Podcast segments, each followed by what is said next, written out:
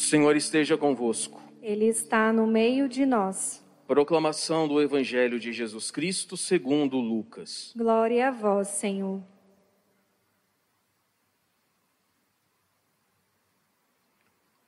Naquele tempo, Jesus desceu a Cafarnaum, cidade da Galileia, e aí ensinava aos sábados. As pessoas ficavam admiradas com o seu ensinamento, porque Jesus falava com autoridade.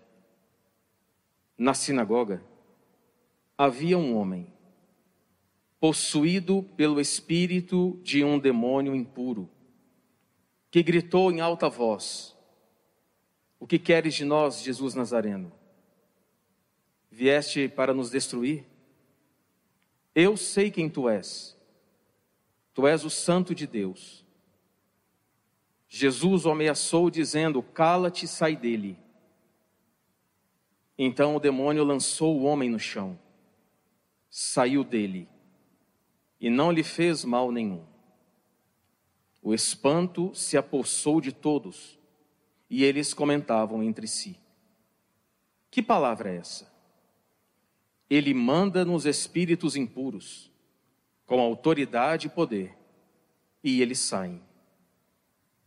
E a fama de Jesus se espalhava em todos os lugares da redondeza. Palavra da salvação.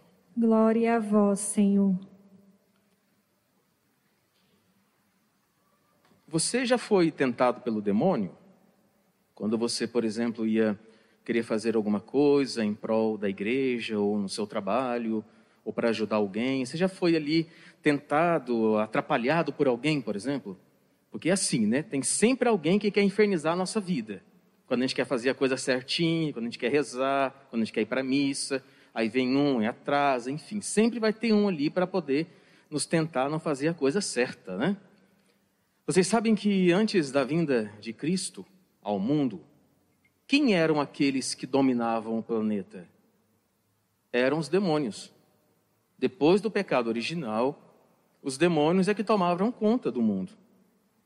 Os demônios, os anjos do mal. Eles é que manipulavam, eles que comandavam. Quando nosso Senhor nasce e completa assim os 33 anos, começa a ensinar, o império de Satanás começa então a se abalar e enfraquecer. Por quê? Porque chegou aquele que esmaga a cabeça da serpente infernal. Então, quando o nosso Senhor se aproximava de algumas pessoas ou de alguns locais, os próprios demônios sabiam quem ele era. Engraçado, né, gente?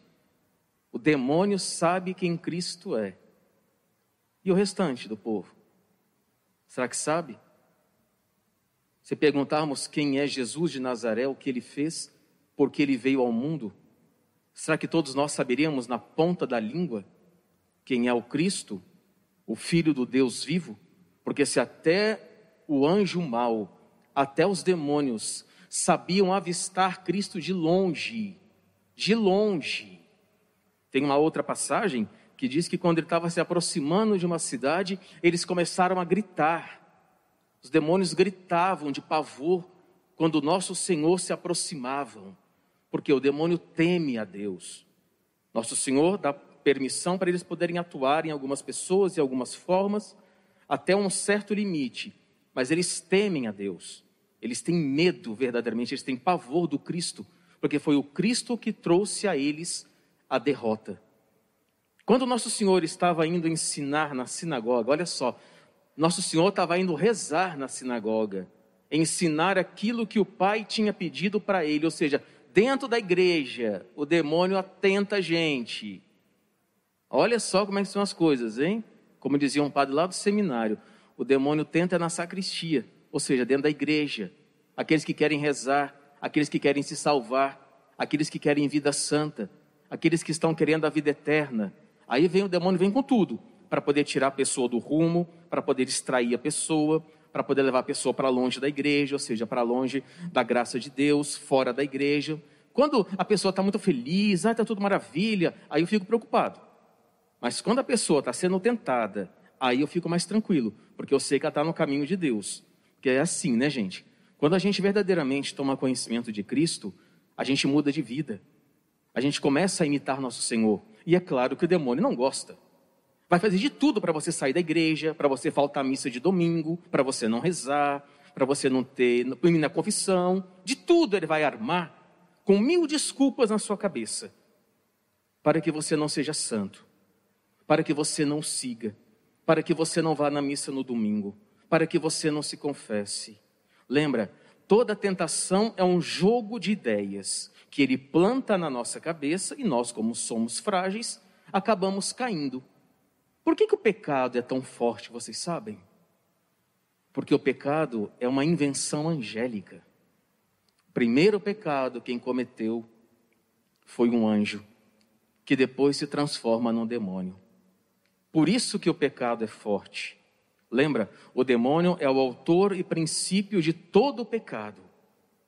Então ele vai fazer de tudo para que você não se aproxime de Cristo, para que você largue a fé, Quantos batizados que nós conhecemos que não vêm para a missa? Quantos que falam que são católicos de boca e não agem conforme a igreja pede?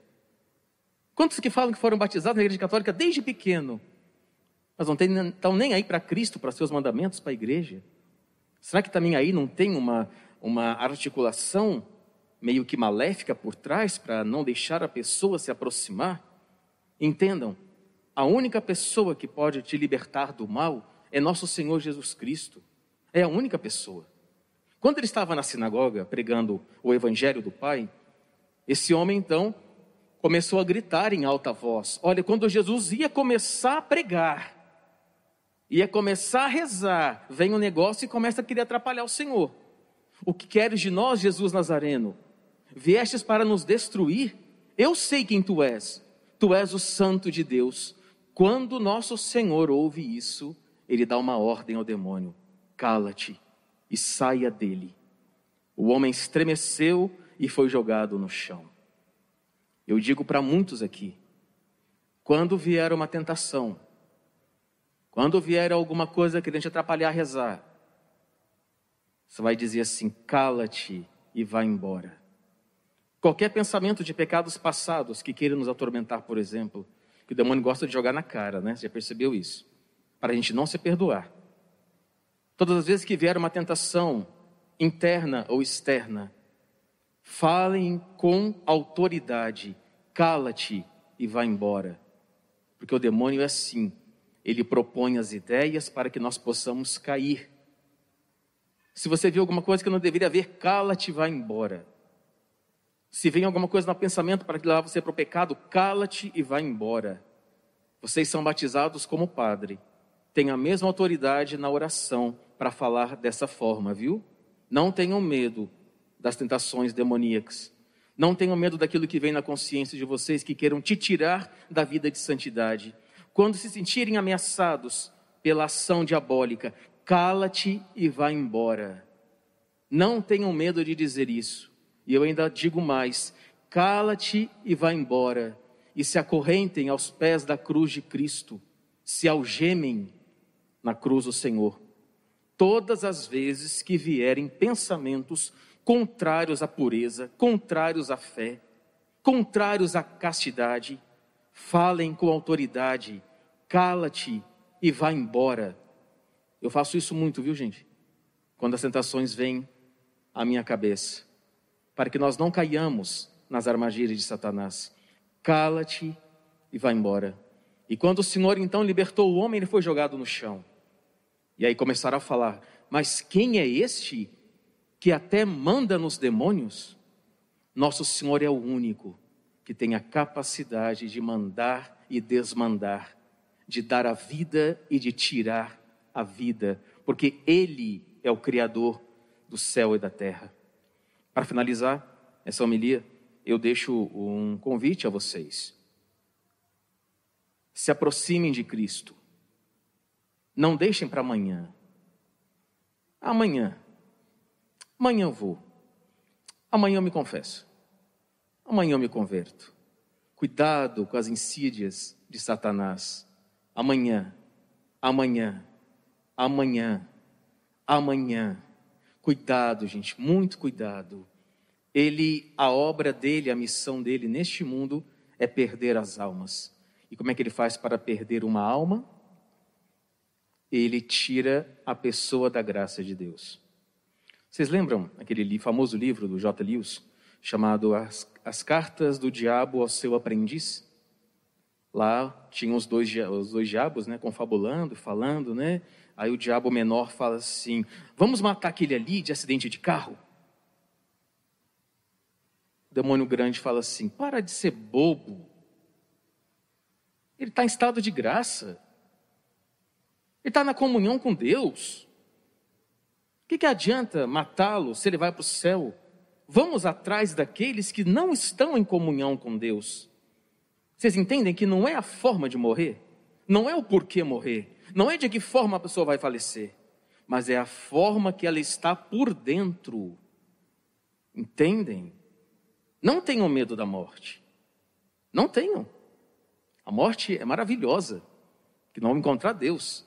O negócio é como é que a gente está por dentro. Não é a forma de morrer. Não é pelo Covid. Não é pela que for. É a forma que a gente vai estar aqui dentro para quando a morte chegar.